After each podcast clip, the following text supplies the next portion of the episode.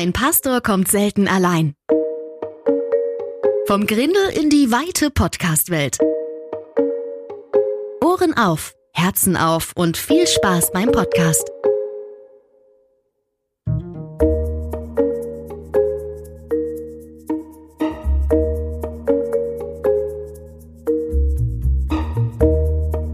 Und hier ist euer Gastgeber Sascha Gunjewitsch. Ein herzliches Willkommen, Mickey aus München. Ich habe gerade von dir gehört, dass, dass du auf dem Grillfest bist und dir die Zeit genommen hast, einfach mal persönlich zu uns zu schalten. Wie geht's dir denn beim Grillfest? Äh, naja, ich, es geht mir gar nicht so gut, weil ich jetzt gerade nicht beim Grillfest bin, sondern vier Etagen höher in dem Haus, während alle unten essen und trinken und genießen.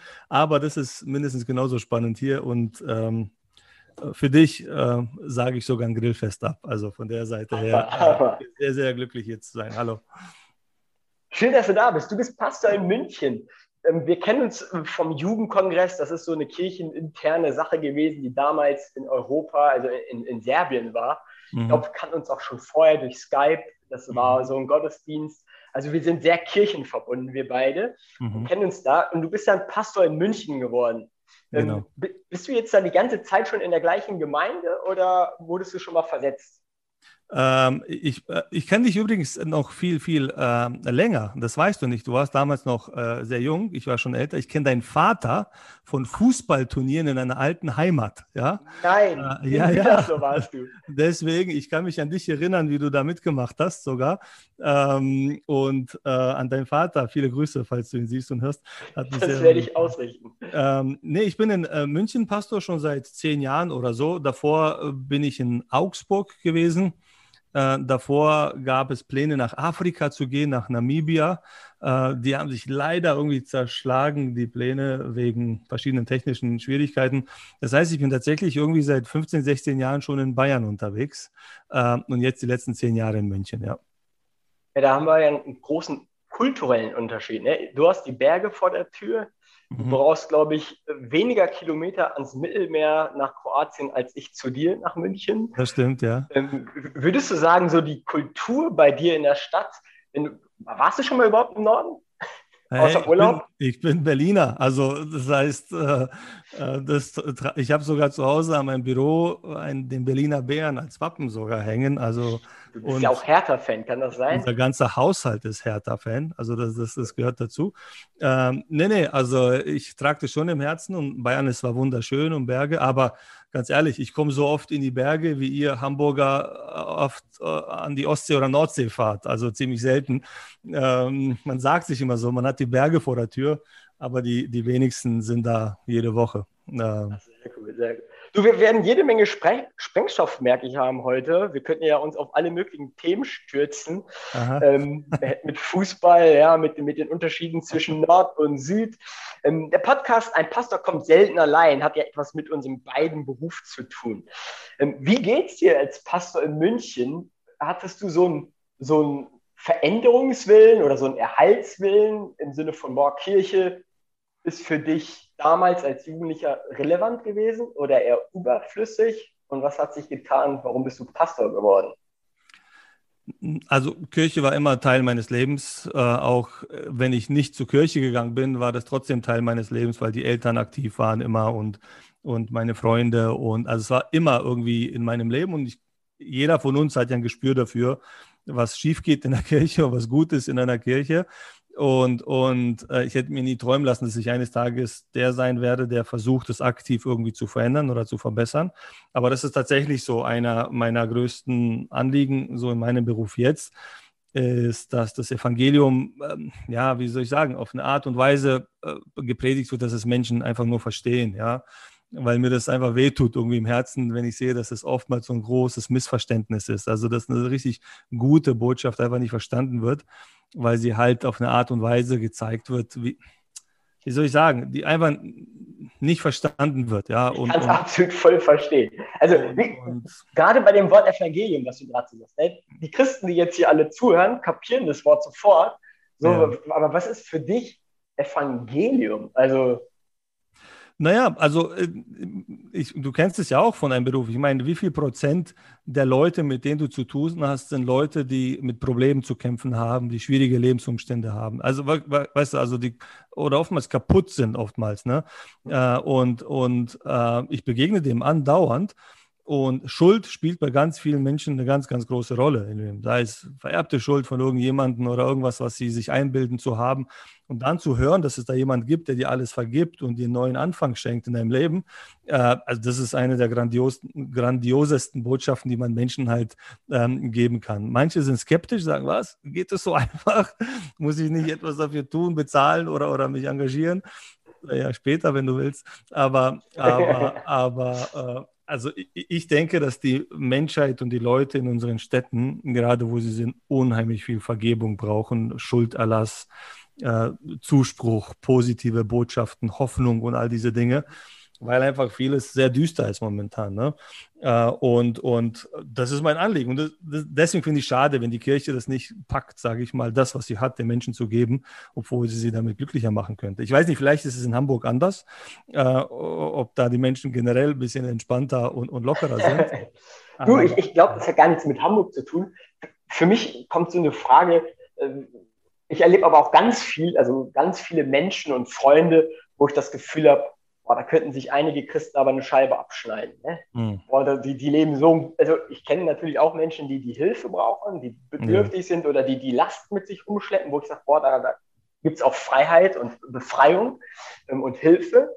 Gleichzeitig aber auch, wo ich sage, boah, da könnten wir so viel von lernen, von Leuten, die Werte vielleicht intensiver leben, ne? Zusammenarbeit, Offenheit, ja, ähm, positive Einstellung, die was in der Gesellschaft verändern wollen, wo ich manchmal denke, boah, sind wir da als Kirche oder als Christen manchmal nicht rückschrittig, also zurückwärtsgewandt und, und wollen manchen Leuten erzählen, ja, ja. dass sie von uns ja. was lernen wollen. Kennst du das auch? Also, ich, ja, ich, ich kenne das. Die Frage, äh, und in, ich persönlich stehe in der Gefahr, muss ich ehrlich zugestehen, und meine Kirche auch, dass wir, dass wir, wie soll ich sagen, in der Gefahr stehen, ein, ein Produkt zu vermarkten, weißt du?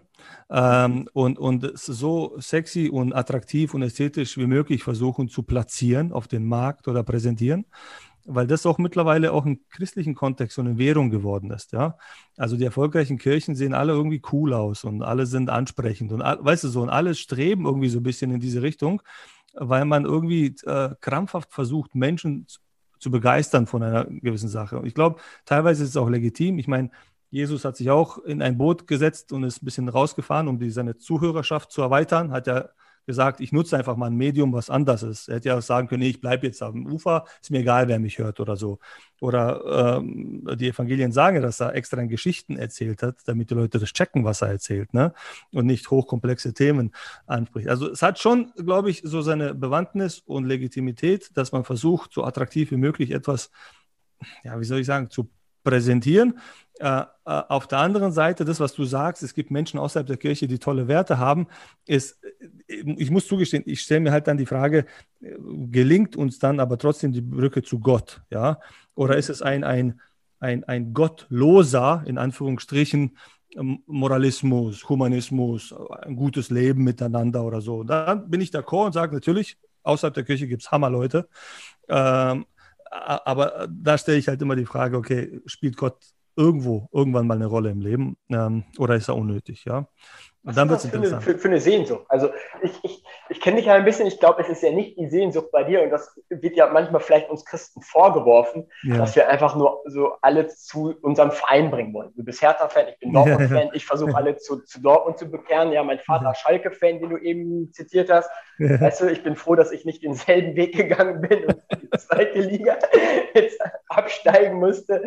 Und man wirbt ja um, um, um Leute so, ja. Und, mhm. und gerade die Kirche hat da ja wenn wir historisch hineingehen würden, echt durch die Kreuzzüge, das, was bis uns bis heute uns anhaftet, im Namen Gottes die schlimmsten Dinge ja, fabriziert, ja. so, ja. Und ähm, ich kann voll verstehen, was du meinst mit, boah, äh, bin ich einfach nur ein guter Mensch und dann war es das? Oder mhm. ist, ist, da noch, ist da noch mehr? Mhm. Was ist für dich der Antrieb, wenn du sagst, so, boah, ja, da, für dich ist da mehr als Pastor, sonst wärst du ja nicht Pastor geworden. Ja, ja? ja. Ähm, aber es ist einfach, dass, dass du sagst, boah, ich wünsche mir, dass die dann alle bei mir im Verein sind.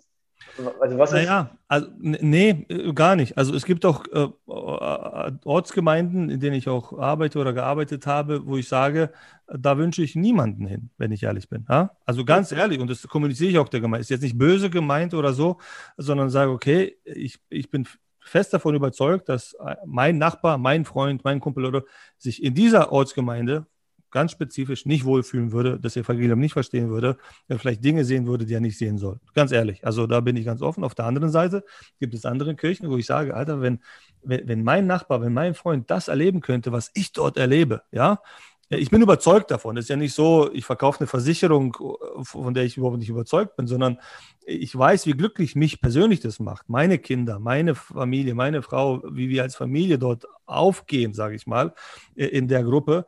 Deswegen ist es für mich so eine Art natürlicher Prozess. Also ich sage, ey, die Menschen, die ich mag, die mag ich dort mitnehmen, wo es schön ist, ja. Äh, und, und deswegen tue ich alles dafür, dass, die, dass es in der Kirche schön ist, ja, dass die Leute sagen, boah, das, da will ich sein, also da will ich ein Teil davon sein. Cool. Und, und wenn das ist, also also ich habe da keine irgendwie Hinterkopfagenda, wo ich sage, hm, jetzt bin ich mit dem befreundet, der soll ein Teil von uns werden. Wobei, ganz ehrlich, ich bin auch ganz offen, ich würde mir wünschen, dass sich in meine Kirche 5000 Menschen hineintaufen und sagen, bam, weißt du so, wir sind ein Teil von der ganzen Geschichte.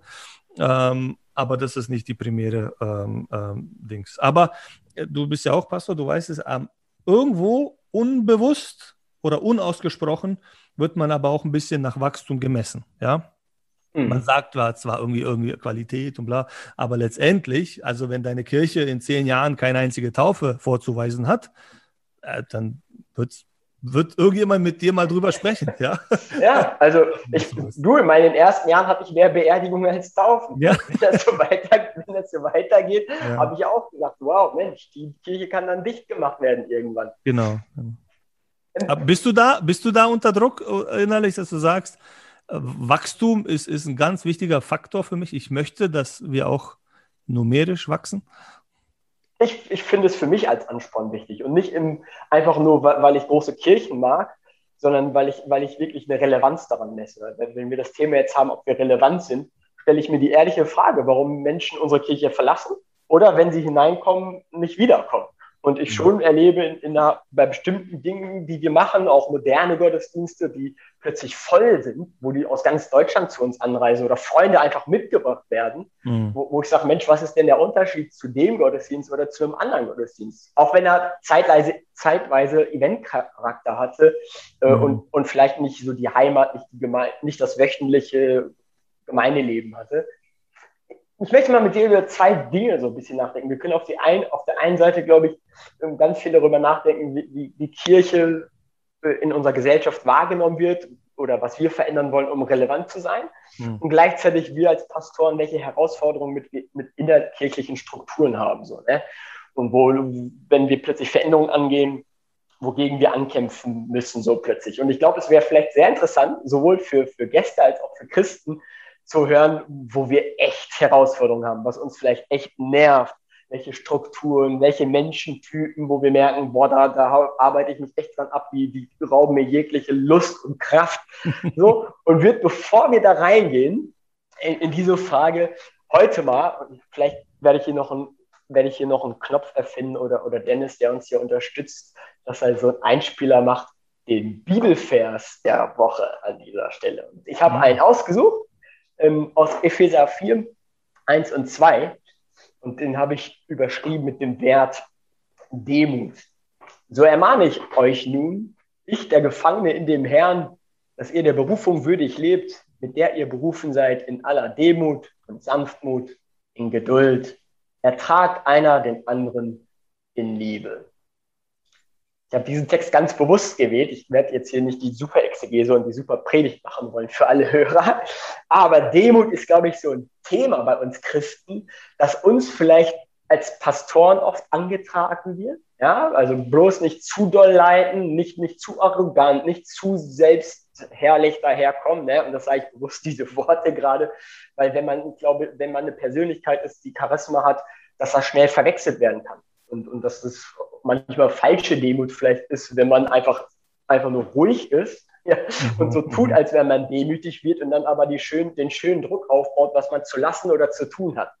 Und damit eigentlich dann Macht missbraucht wird. Und ich interessant finde, dass in diesem Text hier ähm, gesagt wird, dass ihr einander ertragen sollt. Und ich glaube, das findet oft wenig Raum in, in Kirche. So, so, demütig Harmonie herstellen und dann vielleicht die Macht der Schwachen so ein bisschen Rückzieher zu machen. Aber so zu ertragen, das, das, das auszuhalten, dass es hier auch mal verschiedene Leute gibt, mhm. die verschieden sind, die anders denken, ist, glaube ich, nicht immer die Stärke von Gemeinde. Wenn du diesen Text jetzt so ein bisschen nimmst, zu, zu den Leuten, die du vor Augen hast, zu den Strukturen, die du vor Augen hast, wo du sagst, boah, da habe ich echt Herausforderungen. Im Kontext vielleicht mit diesem Text. Was fällt dir da als erstes ein? Was kommt dir da? Was für Bilder hast du? Ja, Demut und Ertragen. Also interessant, zwei Begriffe, die du da aufwirfst.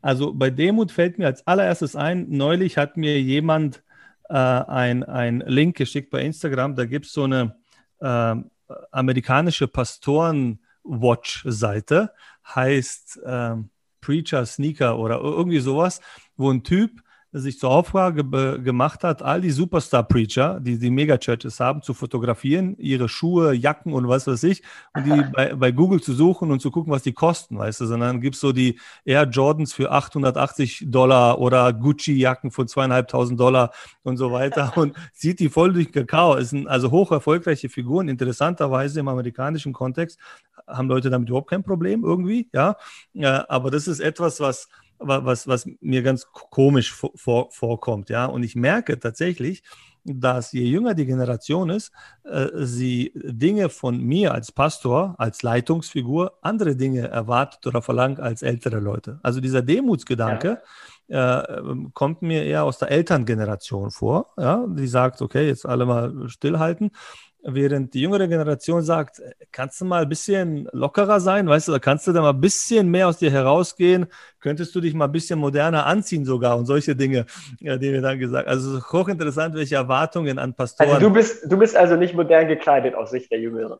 Äh, mir ist, ganz ehrlich, mir ist Kleidung egal, so ziemlich egal, verstehe. Also ich habe keinen Stylisten, weißt du, so, der sagt, okay, das ziehst du jetzt an vor der Kamera und schon mal gar Was? nicht. Ich glaube, deine Frau, deine Frau, die, die ist doch bestimmt, die, die kleidet dich doch fast komplett an, oder? Ja, also meine Frau sorgt dafür, dass ich nicht wie ein Bauer nach vorne gehe und, und komisch bin, aber, aber, aber das ist jetzt, aber äh, keine Ahnung, das wäre auch komisch, verstehst du? Das wäre jetzt komisch, wenn ich jetzt, weißt du, guck mich mal an, ich bin 42, 43 Jahre alt, äh, jetzt nicht der schlankste der Welt und so, und jetzt würde ich da mit zerrischenen Jeans und, und umgedrehte Cappy daherkommen, weißt du, ich würde mich zum Affen machen, wenn ich das machen würde, um da irgendwie eine gewisse Zielgruppe äh, äh zu, zu erreichen. Aber Demut an sich, ganz ehrlich, ich glaube, als Kirche, vielleicht gab es Zeiten, wo wir theologisch gesehen und, und wachstumsmäßig gesehen auf die Welt geschaut haben, so nach dem Motto, lernt von uns, wir haben es drauf, ja. ja. Ich, ganz ehrlich, ich glaube mittlerweile sind wir in der Realität angekommen. Also vielleicht gibt es noch den einen oder anderen, der in seiner Unwirklichkeitsblase immer noch denkt, wir werden irgendwie super special, toll. Aber ich glaube, die ganze Kirche hat mittlerweile verstanden, wo sie steht, ja, und, und kämpft damit, sich neu zu erfinden, was ich gut finde, zumindest, dass die Erkenntnis da ist. Ähm, das ist so mein lass Eindruck. Mich darauf eingehen. Ne? Bitte? Lass, lass, mich mal darauf eingehen. Du ja. sagst, die Kirche kämpft jetzt damit, sich neu zu erfinden. Und hast du dann mit Leuten zu tun, wenn, wenn du diesen Prozess dann angehst mit deiner Gemeinde? Du bist ja, ja. in München und ich merke, ihr habt da auch einen Podcast, ihr übertragt eure Gottesdienste ihr, ihr seid jetzt schon, habt eine, habt eine Band, also das sind jetzt so mal ein paar Attitüde, ja. die ich einfach mal nenne, die, die ja, andere Gemeinden einfach gar nicht haben. Deswegen, ähm, hast du das Gefühl, dass du, wenn du diese Schritte gehst, dass du da gegen Windmühlen manchmal arbeiten musst oder ist es bei dir einfach easy gewesen? Nee, also ich, ich bin zehn Jahre in dieser Gemeinde und ich glaube, die ersten fünf Jahre waren damit beschäftigt, überhaupt die Grundlage dafür zu legen, dass Veränderungen überhaupt möglich sind. Ja. Und es waren schmerzhafte Jahre, ja, weil, weil Menschen wehgetan wurde. Ganz einfach, muss ich sagen, weil, weil es gibt nun mal Menschen, denen Sicherheit und, und Konstanz der höchste Wert im Leben ist, generell, sei es religiös, privat, beruflich und so weiter. Und wenn dann auf einmal notwendige Veränderungen vorgenommen werden, so liebevoll das auch sein mag, ist das Systemfehler, das stört, das tut weh, das verunsichert Leute. Also ich habe Diskussionen über Uhrzeiten gehabt, weißt du so, 9.30 Uhr oder 10.30 Uhr. Und ich habe nie verstanden, dass Leute emotional werden können, genau bei dieser Frage. Aber bis ich irgendwann mal verstanden habe, und das habe ich später erst verstanden, weißt du, als junger Pastor dachte ich, ich muss Recht haben und gewinnen, so, ne? Leute bekehren innerlich, aber hat eigentlich nichts gebracht. Ähm, und ich habe verstanden, dass da, okay, es gibt manche Leute, die generell einfach nur gegen Dinge sind, ja, ohne irgendwelche Gründe, aber ich glaube, Angst ist bei vielen äh, der Faktor. Und gerade wenn es privat, beruflich, wirtschaftlich drunter und drüber geht, dann klammern sich Leute an gleiche Formen, an, an, an, nichts verändern. Bitte, bitte wenigstens einmal in der Woche im Gottesdienst alles gleich haben, auch wenn es Käse ist und nicht inspiriert ist und so weiter. Aber Hauptsache, ich habe da so ein bisschen meine, ähm, meine Heimat. Und diesen Prozess aufzubrechen, der tut weh. Und ich glaube, jede Kirche, die sich refokussiert oder sich neu erfindet, äh, die muss damit rechnen, dass sie 20 bis 30 Prozent ihrer Gemeindeglieder verliert. Ja? Also da, mit Leuten, mit denen ich gesprochen habe, die das schon hinter sich haben, wir haben jetzt seit fünf, sechs Jahren hinter uns, ähm, ist genau, das hat sich bewahrheitet. Ja? Nun kann man sich in einem Ballungsgebiet wie München das leisten, weil du zehn andere Optionen hast. Ja, Und ja das kennen wir hier in Hamburg, genau. genau auf dem Dorf würde ich mir überlegen, ob ich das so durchziehen würde, weil, weil, weil man dann Leute heimatlos macht, ja. Aber äh, ähm, es gibt keine andere Option. Es ist, es ist, es ist nicht verhandelbar. Also, weißt du, das, das finde ich jetzt gerade interessant. Ich habe mir dieselbe Frage gestellt. Ähm, natürlich gehen manche, wenn sie dann sich plötzlich nicht mehr zu Hause fühlen, aber würde ich als Pastor in einem, in einem Dorf, ja, ja. würde ich nicht auch diese Entscheidung treffen, weil ich, ich sehe auch die Leute, die gehen, wenn nichts, wenn sich nichts tut. Und die Zahl habe ich fast das Gefühl, die ist höher. Und die haben wir jahrelang hingenommen. Mal provokant gefragt. Ja, also wo investierst du, ist die Frage, ja, äh, äh genau. Ich habe ich hab mal einen Pastor, und der ist irgendwie Soziologe, glaube ich, oder so, der hat äh, aus Österreich, Giroka heißt der, den musstest du mal auswendig machen, der ist ein bisschen brainy. Äh, und der, der hat, der hat ähm, äh, Untersuchungen gemacht äh, in Bezug auf Kirchenwachstum und Systeme, wie sie sich auflösen und wie sie wachsen. Und das war ein Augenöffner für mich vor ein paar Jahren, wo er gesagt hat, Leute, wir können, Kirchen sind wie Menschen. Es gibt Teenagerkirchen, Kinderkirchen, Operkirchen, Mittelalterkirchen. Und wir als Kirchenleitung versuchen, allen Kirchen dasselbe, dasselbe Programm aufzuerlegen. Ja? Du kannst halt 90-Jährigen nicht mit Marathon kommen, das geht gar nicht. Und dann hat er ein Wort in den Mund genommen, ich war schockiert, aber ich stimme ihm mittlerweile zu, er sagt, wir müssen auch anerkennen, dass es manche Kirchen gibt, die einfach nur in Würde sterben wollen. Ja, okay. das ist ein krasser Satz, ja. Und er sagt, und wenn du dann als Pastor dich nicht verstehst als Sterbebegleiter, ja, sondern immer versuchst, diesen Patienten permanent wiederzubeleben, ihn weiß Adrenalin spritzt und, und du bist immer wieder enttäuscht, weil dieser Patient einfach nicht hochkommt auf die Beine. Das heißt, du vergewaltigst das System, du, du beunruhigst die Menschen und, und du bist nur frustriert. Und weißt du was? Genau das habe ich erfahren. Ich habe Kirchen versucht okay. zu revitalisieren, die gesagt haben, Alter, lass mich in Ruhe, Mann. Wir wollen unsere Messe haben, einmal am Wochenende. Hör auf, uns mit 20 Programmen auf die Nerven zu gehen und so, ja. Ich habe hab die Welt nicht verstanden. Was soll das? Und wir müssen noch wachsen und ah und so, ja. Genau. Aber wenn du, wenn, ja. Genau. Und wenn du jetzt beschreibst, du bist, bist jetzt in München, das war wahrscheinlich nicht die Gemeinde, weil nee. du sagst, vor fünf, vier, sechs Jahren hast du da einen Veränderungsprozess eingeleitet. Genau. Und da hat wir 20, 30 Prozent Leute vielleicht verloren, ja. ähm, die die Gemeinde gewechselt haben. Und ja. jetzt in, in, in der Pandemiezeit habt ihr, glaube ich, von außen jedenfalls mal so, habe ich das Gefühl, nochmal euren Gang höher gelegt, oder?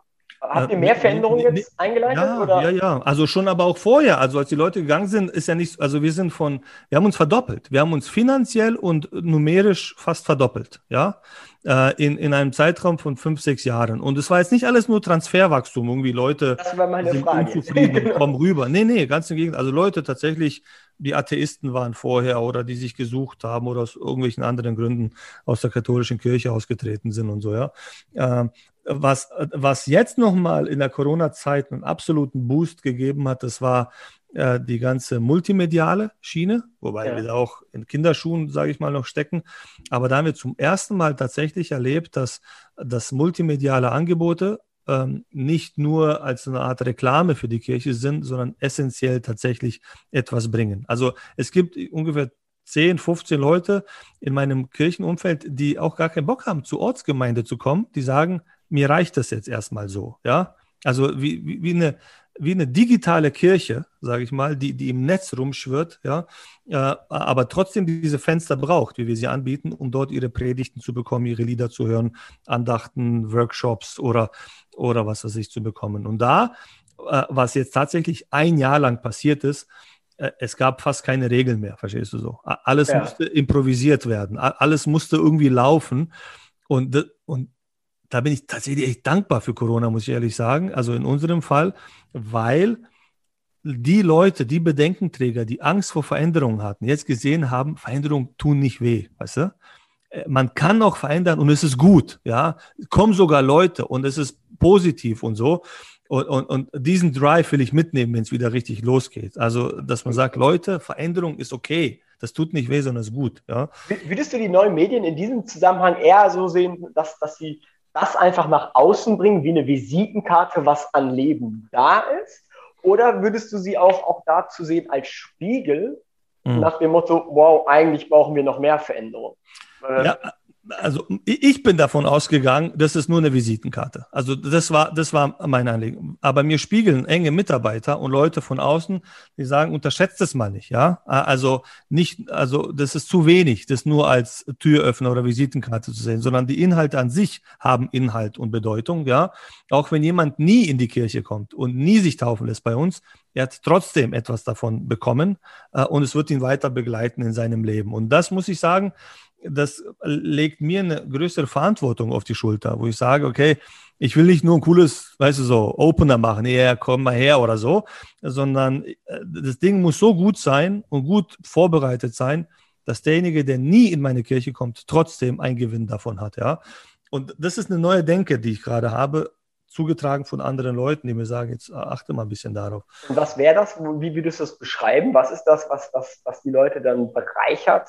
Naja, zum Beispiel, zum Beispiel, also ich habe jetzt einen konkreten Fall. Ich habe einige, aber jetzt einen konkreten Fall. Ein ziemlich guter Freund von mir wohnt in meiner Nachbarschaft. Der wird einfach nicht warm mit, mit der Institution Kirche. Aus welchen Gründen auch immer. Ja, kommt aus dem Osten, ist, ist atheistisch äh, groß geworden und und, und äh, Gemeinschaft mit vielen anderen Menschen tut ihm auch, also nicht, nicht alles haben Bock auf 100 Leute, die dich umarmen und küssen. Ja, also das, ihr im Norden seid da sogar ein bisschen noch, ich weiß gar nicht. Abstand, kein Problem. Ne? Ja, ja, das wird bei uns auf Dauer so bleiben, glaube ich, im Norden. Ja, genau.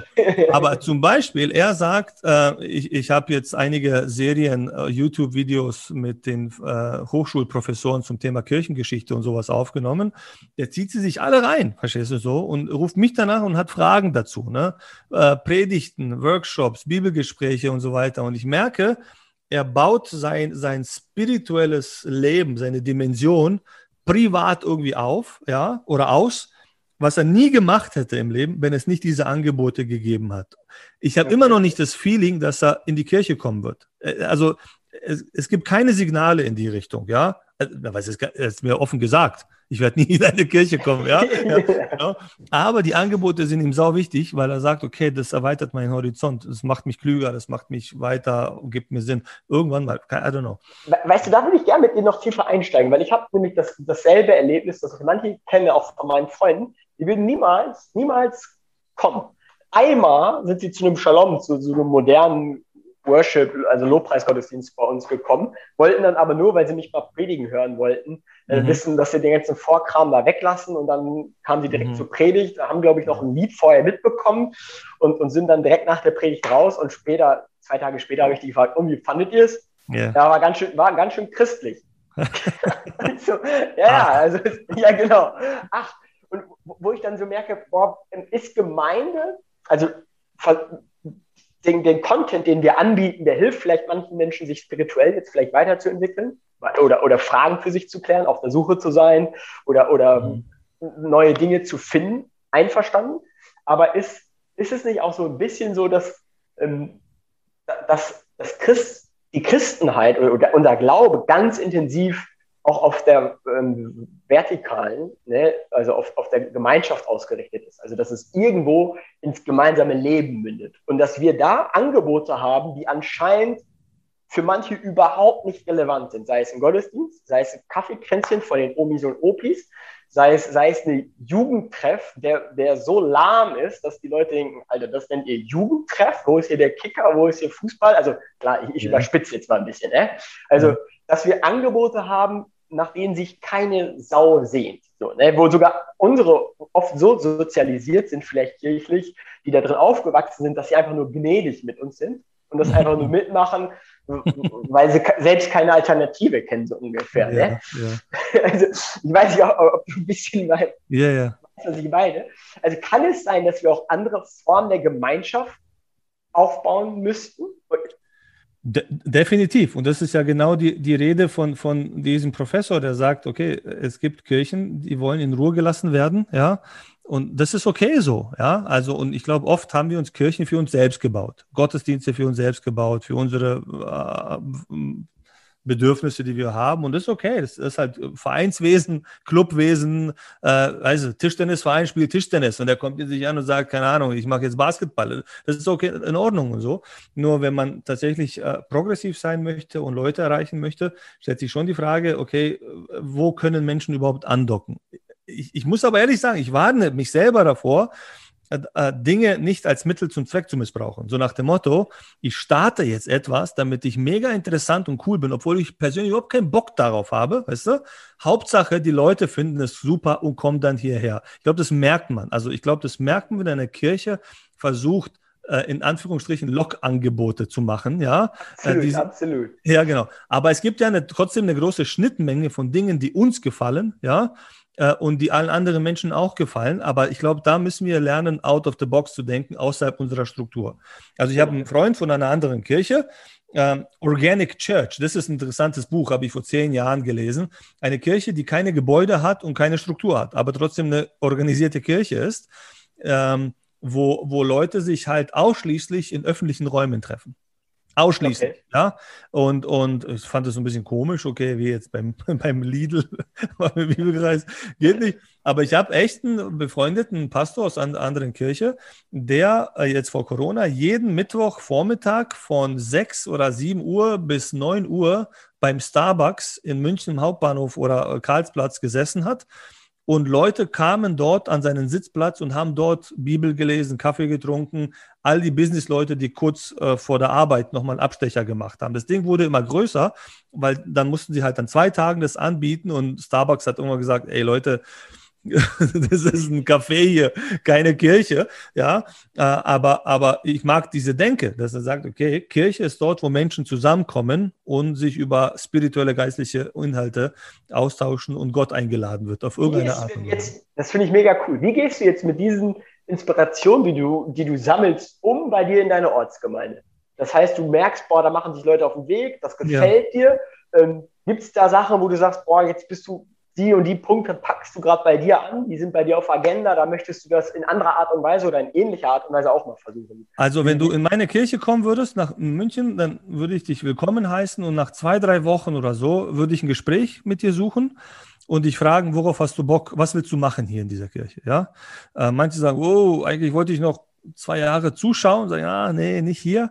Ja, äh, da gibt es zehn andere, wo du zuschauen kannst. Also was kannst du gut? Hast du, worauf hast du Bock, ja? Und, und da gab es in der Vergangenheit super Initiativen. Also äh, eine, eine tolle Frau aus dem Gemeinderat, sie hat geheiratet, einen tollen Kerl, äh, der ist gekommen, hat mit der Kirche relativ wenig am Hut gehabt, jetzt ein bisschen mehr. Und der Typ ist im Reparaturcafé-Business. Ich weiß nicht, habt ihr sowas okay. in Hamburg? Ich, äh, ich habe schon mal gehört, ich weiß nicht, ob es in Hamburg gibt. Also, Google mal bestimmt, es gibt halt jede Stadt, also Leute. Also Café weiß ich nicht. Also, Leute, die, die einfach Ahnung haben von Technik, weißt du? Und die treffen sich sonntags und sagen, kommt zu uns und schmeißt Geräte nicht weg, wir reparieren sie umsonst. Ja. Äh, ey, und ich dachte, hey, was wird denn das für ein, ein komisches Ding, ja? ja? Und dann haben wir die Räume zur Verfügung gestellt und der Typ hat es dann selber organisiert, hat seine Kumpels, seine Reparateure geholt, aus der Kirche die Techniker geholt. Und das muss ich dir so vorstellen, an einem Sonntagvormittag sind die Tore offen, unten sind Reparaturtische aufgebaut mit äh, Geräte und so weiter. Und da kommen Leute mit Fernsehgeräten, mit Radios, mit Fahrrädern, und da gibt es einen ganzen Tag oder so, da wird Kuchen gegessen, Kaffee getrunken, gequatscht okay. und so weiter. Das habt ihr wöchentlich gemacht? Äh, nee, einmal im Monat, weil es sehr aufwendig ist. Wir wollen ja. die Frequenz zwar steigern, ähm, aber das war genau das, ja. Also das verstehe ich unter Kirche. Also eine Kirche, die relevant ist für die unmittelbare Nachbarschaft, wo die Großmutter halt kommen kann, die sich ihren Toaster nicht einfach wegschmeißt und neuen kauft, sondern ihn dort repariert oder aus Nachhaltigkeitsgedanken sagt, ich möchte das machen. Und äh, aber das war halt kein verordnetes Programm von oben, weißt du, so nach dem Motto, ich will jetzt Menschen damit erreichen, sondern es war es ist Teil des Lebens, oder? Genau, es war die Fähigkeit des Menschen. Wir haben die Logistik zur Verfügung gestellt und eins führte zum anderen und auf einmal passiert etwas. Und dann kommen Leute aus, automatisch irgendwann mal, entstehen dann Gespräche. Wer sind Sie? Ah, ich bin der Pastor hier, bla bla. Und dann, bupp, sitzt jemand im Bibelkreis oder später äh, in der Gemeinde. Und davon träume ich halt, dass es unheimlich vieler solcher niedrigschwelliger, ganz normaler, alltäglicher Angebote gibt, weißt du? Äh, Wann habt ihr da ungefähr mit angefangen? Weil ich finde es nämlich interessant, ob das ob das jetzt ein Einzelfall ist, weil ein paar solche Dinge haben wir auch, ne? Und ja. würde mir wünschen, dass das, dass das noch mehr in die DNA der Gemeinde übergeht, ja. dass Leute ja. sagen, boah, das mache ich und ich ja. bringe das hier mit ein.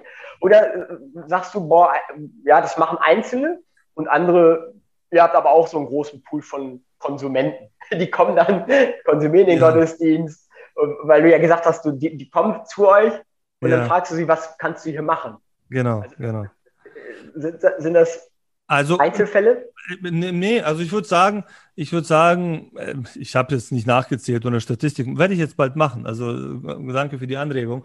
Aber, aber ich würde mal schätzen, 50 bis 60 Prozent der regelmäßigen Gottesdienstbesucher sind in irgendeiner Art Projekt involviert. Ja, okay. also mindestens die Hälfte. Also und, und ich glaube, alles drunter wäre, wäre nicht gesund. Ja, ähm, ich glaube, es gibt diese klassische Aufteilung, glaube ich, in Systemen, wo nur 20 Prozent äh, ziehen und irgendwie 60 Prozent äh, bewegbare Masse sind und 20 Prozent äh, Anti-Leute sind. Ja, ich weiß nicht, wie dieses Modell heißt, müsste man mal googeln. Ähm, aber aber ähm, wir haben das seit einigen Jahren tatsächlich geschafft, aber gerade deswegen, weil nicht wir gesagt haben, wir haben Programm XY, jetzt suche ich mir zehn Leute dafür, sondern wir haben die Leute gefragt, worauf hast du Bock, was kannst du gut? Äh, und die haben es dann äh, selber gemacht, weil sie es sowieso gemacht hätten, weißt du? Ja. Ähm, aber halt jetzt im kirchlichen Kontext. Und mm, ich glaube, das ist so ein bisschen die Richtung, in die man geht. Ähm, ja, also aber du hast gesagt, ihr habt in Hamburg ein paar solcher Sachen. Mich, kannst du mir mal eine Sache nennen? wir, wir, haben zum Beispiel Grindel Live, das ist eine Konzertreihe. Die haben wir ehrlich gesagt wirklich erst so aufgebaut, weil wir dachten, Mensch, dann machen wir, wir laden Künstler bei uns mhm. ein und mhm. die sorgen dafür, dass Gäste kommen und die können wir dann irgendwie vernetzen mit unseren Leuten und das ist ja total die Hanebüchen-Vorstellung. Ja. Ne, aber was plötzlich passiert ist, äh, ist, dass wir auch während Corona dann plötzlich äh, Livestream-Konzerte gemacht hatten, mhm. viel enger mit den Künstlern zusammengearbeitet haben und plötzlich auch Techniker, die gar nicht, äh, die, die plötzlich angekarrt wurden von unseren Technikern, die dann okay. beim NDR oder irgendwo bei, bei RTL und Sat1 gearbeitet haben, plötzlich mit uns mhm. hier zusammen was aufgebaut haben. Und und die einfach gemerkt haben, hey, wir haben dasselbe Ziel, wir haben Zeit, wir wollen Konzert hier wuppen und wir arbeiten zusammen. Ihr seid eine Kirche, cool. Wir, und da sind Beziehungen entstanden, wo wir merken, boah, das, darauf bauen wir auf. Mhm. Ja, und, und, und wir sind, ich bin jetzt mal hier so frei und so offen, es ist schön, dass das Leute gucken und sich anhören und gut finden und, und jeder hat einen unterschiedlichen Geschmack. Wir haben echt eine Bandbreite. Manches würde ich yeah. mir wahrscheinlich privat nie anhören. Yeah. Aber die Zusammenarbeit, und das merke ich auch bei uns in der Stadtteilkonferenz, wenn wir da Netzwerke haben, egal ob es eine, eine, eine Drogenhilfe nebenan ist oder die Elternschule, die mit jungen Familien arbeitet, wo ich merke, boah, ich möchte mit unserer Gemeinde die Netzwerke nutzen. Mhm. Nicht um, um, um Leute zu cashen, sondern wenn bei uns jetzt junge Mütter hatten die Idee, boah, lass uns ein Betreuungsangebot machen. Ne? Mhm. Ich so, ja, mach das aber mit denen da vorne. Die nebenan haben das sowieso schon. Die haben sich ja, nämlich aufgeregt in der Stadtteilkonferenz, dass die Baptisten nebenan, äh, lieben Gruß an die Onkengemeinde, wenn ihr zuhört, ähm, dass die das einfach so ohne Absprache gemacht hatten. Aber okay. die sind auch jetzt in der Stadtteilkonferenz und das läuft alles ganz harmonisch. Und da merke ich einfach, ähm, es gibt so ein paar Ideen, die manche Leute haben, um Leute in die Gemeinde ja, zu kriegen. Ja, ja. Und ich glaube, das Denken müsste sich ändern nach dem Motto, ich mache Dinge in meiner Freizeit, die kann ich, die sind total neutral. Das hat nichts mit dem Glauben zu tun. Die kann ich mit anderen gemeinsam gestalten. Und da beginnt für mich relevant, relevante Kirche, weil ich mein Leben, weil ich Netzwerke, weil ich mit Leuten zusammenlebe, die vielleicht ihr Vorurteil abbauen, wie, wie, wie Kirche ist. Wenn die sagen, was, ihr seid so offen? Und, ja, ja. Da ist kein Ziel dahinter. Und natürlich, Profil habe ich ein starkes, die wissen, ich bin Pastor, oder wenn sie mit mit Leuten aus meiner Gemeinde zusammenarbeiten, wissen die, das sind Adventisten, ne? das sind da Christen, dann wissen die, hey, natürlich, wenn ich Bock habe, wenn ich Interesse habe, kann ich mit denen ins Gespräch mhm. kommen oder ich kann Gottesdienst gucken oder ich kann zu einem Glaubenskurs gehen. Aber das, dieses echte Miteinanderleben, da sind wir manchmal so Inseln oder wie so eine Burg gewesen, so, ne? habe ich das Gefühl, dass wir gar nicht wussten, was bei uns abgeht und wir völlig weltfremd sind. So. Und plötzlich, je mehr wir uns da öffnen, habe ich das Gefühl, merken wir auch, wo, wie ähnlich wie bei euch, merken wir, wo, wo wir Fähigkeiten haben und wo wir einen Beitrag leisten können und den nicht unbedingt alleine, sondern mit anderen zusammen. Und das ist für mich zutiefst, zutiefst ein christlicher Wert. Ne? Also ein Unterschied. Ja, ich glaube, wir sind, das, wir sind theologisch gesehen einfach in den letzten 150 Jahren ähm, einfach beschnitten worden, weil, weil durch die Adventisten heißt ja, die äh, nahe Wiederkunft von Jesus Christus zu erwarten oder die Wiederkunft von ihm zu erwarten. Ich meine, was an, andere Christen ja auch erwarten. Wir haben es nur in unserem Titellabel drin. Ähm, und, und die Idee der baldigen Wiederkunft von Christus, ja, die ja unsere Kirche geprägt hat, viele Jahrzehnte lang, ganz massiv, hat dazu geführt, dass tatsächlich äh, gerade im osteuropäischen Kontext, aus dem ich herstamme, Leute gar nicht die, die Notwendigkeit gesehen haben, sich großartig mit der Gesellschaft irgendwie in Verbindung zu bringen, ja, weil man de facto immer so auf dem Absprung war. Man hat die Koffer ja. schon gepackt gehabt, ja. Im siebten Himmel lebt. Was soll ich denn jetzt hier machen und so und also bis ganz abstruse Beispiele, wo Leute tatsächlich ihren Kindern also es sind Ausnahmefällen, aber trotzdem irgendwie so Bildung verwehrt haben, Studien, so was soll's. Ich meine, wird sowieso Jesus bald wiederkommen und so. Und ich glaube, ich glaube, dass die Kirche äh, da ein bisschen wach geworden ist in den letzten 10, 20 Jahren, gemerkt hat, okay, also man kann nicht alles irgendwie theologisch wegschieben und sagen, also ich deute die komplette Realität um mich herum durch meine Theologie. Ich muss auch sehen, was tatsächlich um mich herum passiert und siehe da, es gibt Menschen, ja, und die ja. sind auch alle nett und, und, und man kann mit denen super leben und so, ja.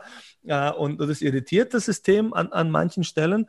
Ja, aber ich finde, also ich, ich bin froh, dass ich jetzt in der Zeit Pastor bin, weil es eine hammer spannende Umbruchszeit ist, quasi von einem, von, von, von einem soziologischen Kontext in einen neuen irgendwie überzufließen und, und die Dinge neu zu übersetzen.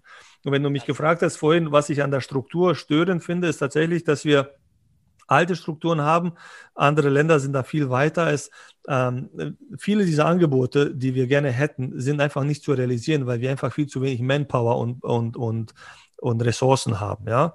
Weil wir ein, ein gemeinnütziger Verein sind, deutschlandweit, der paritätisch die Ressourcen und Gelder verteilt, überall hin.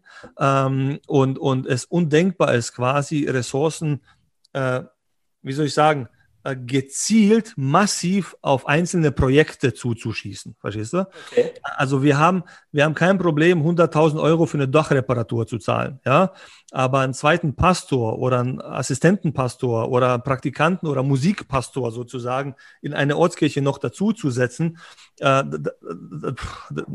das ist ein bisschen, bisschen schwierig. Also, da bist du jetzt schon bei den Herausforderungen unserer, unserer Kirche, so in den Ortsgemeinden, finde ich. Lass uns mal zum Schluss, ich weiß nicht, ob wir das zusammen hinkriegen oder jeder sogar, fünf, ja. fünf Top-Herausforderungen, die uns bei diesem Prozess jetzt entgegengestellt sind oder die wir haben, die, die, die wo du sagst, die, das sind die wichtigsten Punkte, okay. die du angehen möchtest. Also jetzt in diesem Veränderungsprozess, wo du sagst, den beschreibst du als einen der spannendsten Herausforderungen dieser Zeit. Mm, boah, okay. jeder fünf oder wir beide fünf? Wir können beide fünf mal. Zum Beispiel, ich, will, ich, ich, will, ich kann gerne anfangen. Ich habe direkt ja. einen. Ähm, ich ich glaube, dass wir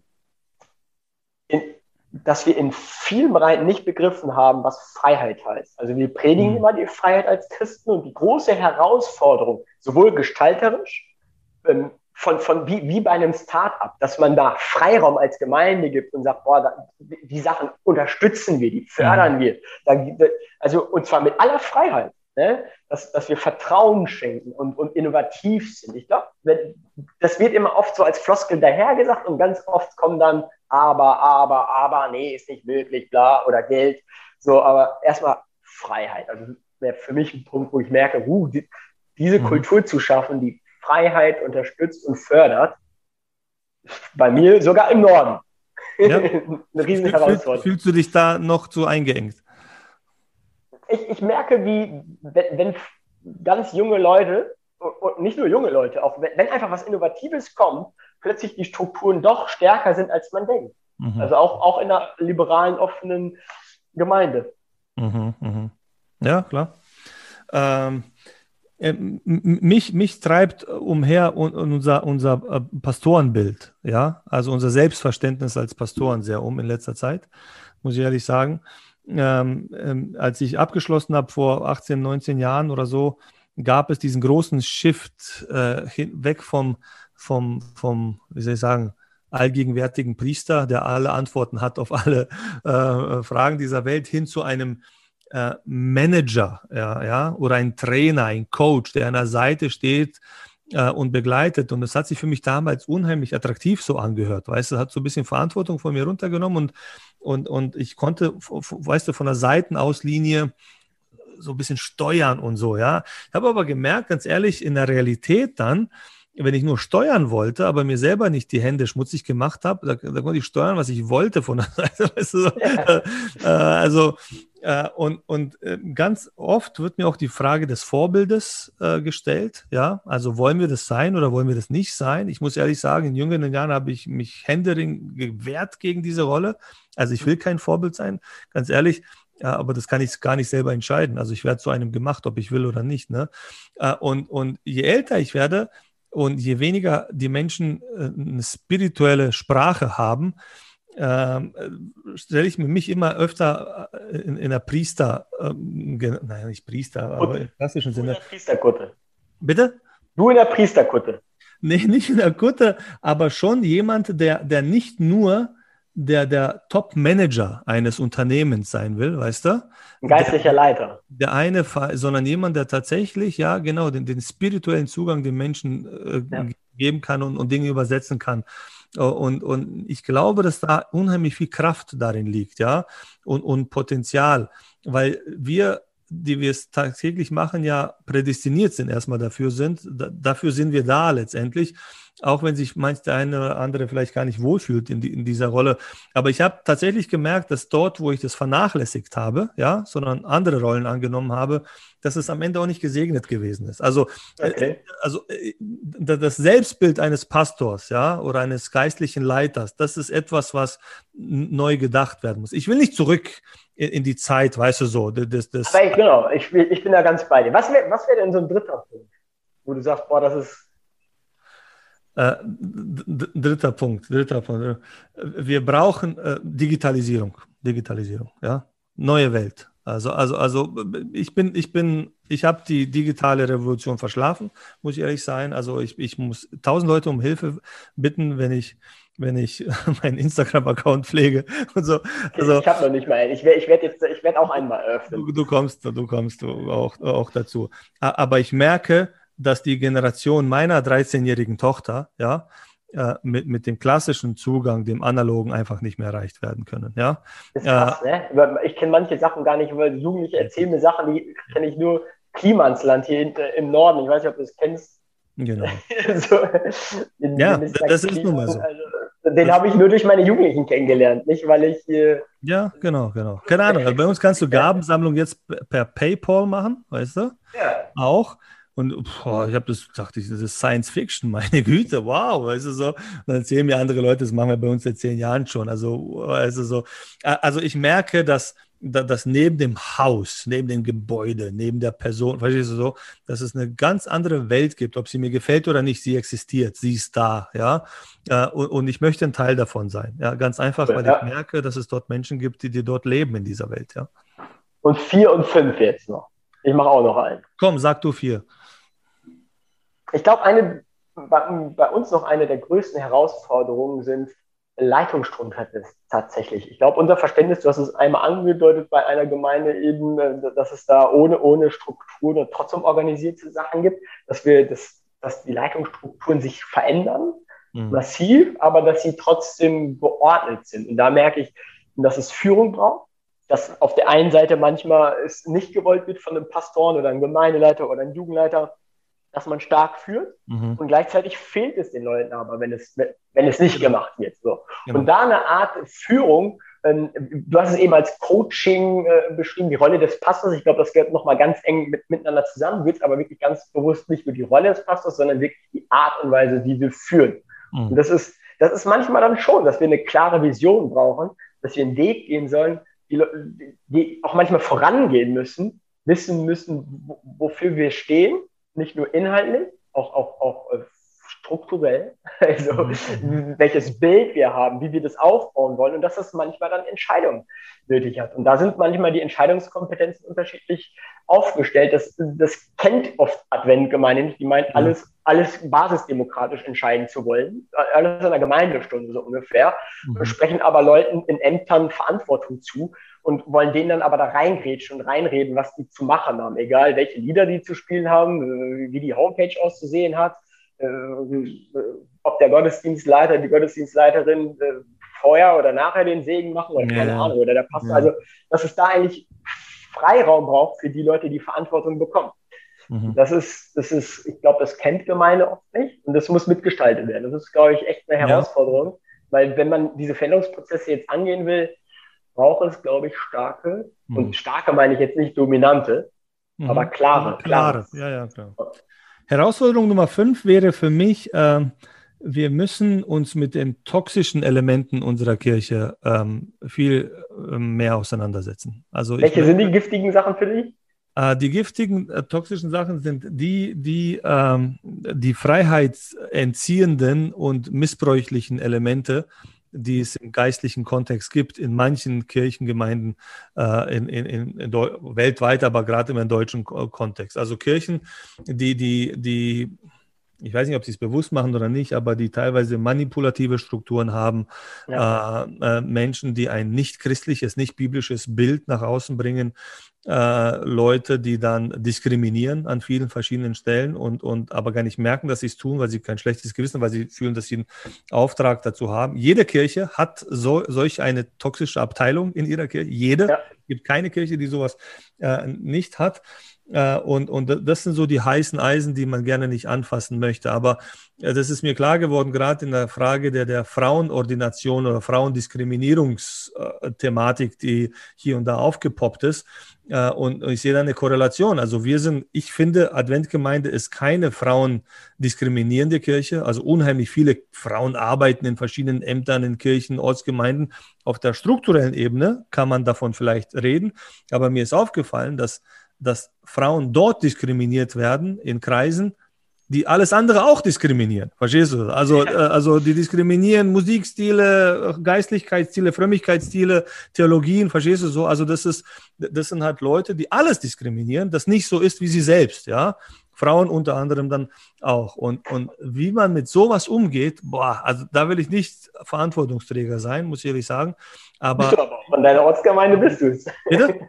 In deiner Ortsgemeinde bist du es. In meiner, aber in meiner Ortsgemeinde ist es, ist es ein Battlefield, das sich lohnt äh, zu kämpfen. Ja. Und, ja. und da, da gibt es auch keine Kompromisse. Also, also wenn, wenn missbräuchliche im, im geistlichen Sinne äh, Strukturen sich aufbauen, dann ist es etwas, wo wir als Leiter dann letztendlich gefragt sind, weil ich merke, dass wir, dass, du kannst machen, was du willst, verstehst du so, äh, aber wenn es sowas gibt, dann, dann, dann, ja. Also ich, ich habe ich hab ein Beispiel, äh, vielleicht führt es jetzt zu weit, aber eine Minute muss ich noch mal reinhauen. Die kriegst äh, du noch. Äh, weil ich kann mich erinnern, vor einigen Jahren gab es in München ein, ein Projekt, die Sarah war damals Jugendreferentin hier und wir haben ein Angebot bekommen von den größten äh, Waisenheimträger von ganz Bayern, hat die Adventjugend uns angefragt, ob wir mit denen zusammenarbeiten wollen, äh, um, um sonntags Angebote für die Kinder anzubieten. Wir reden hier nicht von fünf Kindern, sondern von uh, unendlich vielen Kindern, ja.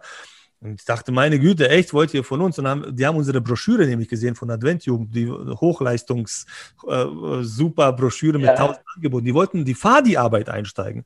Und ich war dort, habe mit den Leuten geredet von der Stadt und so weiter. Und die waren begeistert von unserem Programm, weil unsere Fadi, Pfadfinderarbeit ist der absolute Hammer, Adventgemeinde. In der gleichen Zeit aber, in der gleichen Zeit gab es in einer Ortsgemeinde so einen so einen Skandal. Dort war auch eine kleine Schule auch beinhaltet, wo dann jemand die Trägerschaft übernommen hat. Leute wurden gefeuert, weil sie keine Adventisten gewesen sind. Eltern haben Angst bekommen. So, was ist denn das für ein Laden? Einige waren Journalisten, haben in der Süddeutschen Artikel darüber geschrieben. Ja weißt du, das war, das war nicht unsere Kirche, das war ein Teil unserer Kirche, das hat mit uns eigentlich gar nichts zu tun gehabt, aber, gar nichts nicht, ne? aber in der Presse, weißt du, so, und dann sitze ich dort, ja. Da sitze ich dort in diesem Gremium von 100 Leuten, keine Ahnung, die, die sagen, äh, was ist eine riesige Entscheidung, ob sie jetzt mit uns diese strategische Partnerschaft eingehen wollen, und dann fragen die mich, gehören Sie zu diesem Verein, der in der Süddeutschen das und das gemacht hat, ja? Hey, in dem Moment, ich wollte tot umfallen. Weißt du, wie widerlich dieses Gefühl ist, dass du dich für etwas rechtfertigen musst, was du gar nicht bist, ja? Und die Leute, die das gemacht haben, die haben kein schlechtes Gewissen, weißt du so. Die denken, die haben im Auftrag Gottes gehandelt und haben, haben ja. sind, sind sich gar nicht, ach, die sind gar nicht, keine Ahnung, bewusst dessen, was für großartige ähm, Projekte sie damit verhindert haben. Und deswegen sage ich, das ist nicht nur der komische Onkel, der bei der Party komisches Zeug labert, weißt du so. Das Absolut. hat Auswirkungen. Das hat ja. Auswirkungen. Und da müssen wir dagegen vorkämpfen. Wie? Weiß oh, ich Micky, Micky, ich danke dir für diese Offenheit, weil ich glaube, gerade bei dem Thema, ob Kirche relevant oder überflüssig ist, haben wir Einblick gegeben jetzt für beide, ja. Wo, wo, unser Herz schlägt, wo, was wir gerne verändern möchten, wo die Herausforderungen sind. Und es braucht Ehrlichkeit. Und die hast du hier auch gegeben. Und wir haben wir haben auch in der Kirche mit, mit Sachen zu kämpfen, wo, wo, wo, wo wir echt das, ich sag's direkt mal, das oh, ja. kriegen, ja. Und ähm, es hilft ja nur, indem wir, indem wir es nicht unter den Teppich schieben, sondern indem wir es hier benennen, indem, indem wir dagegen auch angehen und gleichzeitig an etwas bauen, wo wir überzeugt genau. sind, wie Gemeinschaft aussehen kann, wie offen, wie frei, wie die, die, die Gewinn bringt, ja. Und da glaube ich, da sind viele, und da bin ich ganz bei dir, viele, viele in der Gesellschaft uns manchmal voraus aber das, das wo wir als, als Christen sagen, hey, unser, unser Glaube ist nicht davon definiert, dass wir sagen, Mensch, ihr müsst jetzt alle zu uns kommen und trotzdem sagen allen meinen Freunden, Alter, ich glaube an den Himmel, so, und natürlich würde ich die Ewigkeit mit dir verbringen wollen, so. Das ist aber deine Freiheit und dein Glaube und ich werde trotzdem mein Leben lang mit dir befreundet bleiben, auch wenn, wenn, du nicht, wenn du nicht in die Kirche gehst, so. Deswegen danke ich dir für diese Offenheit für das Teilnehmen ja, und würde dir den Schlusssatz überlassen, den spiele ich dir hier rüber. Was ist dir wichtig, hier unseren, unseren Hörern noch mitzugeben zu unserer ersten Folge von Ein Pastor kommt selten allein? Ähm, ganz spontan würde ich sagen, verwechsel Kirche nicht mit Gott, aber suche Gott trotzdem in der Kirche. Ich danke dir. Auf Wiedersehen. Dankeschön. Ciao, ciao. Das war Ein Pastor kommt selten allein. Ihr findet uns auf Spotify, Apple Podcasts, Amazon und überall, wo es Podcasts gibt.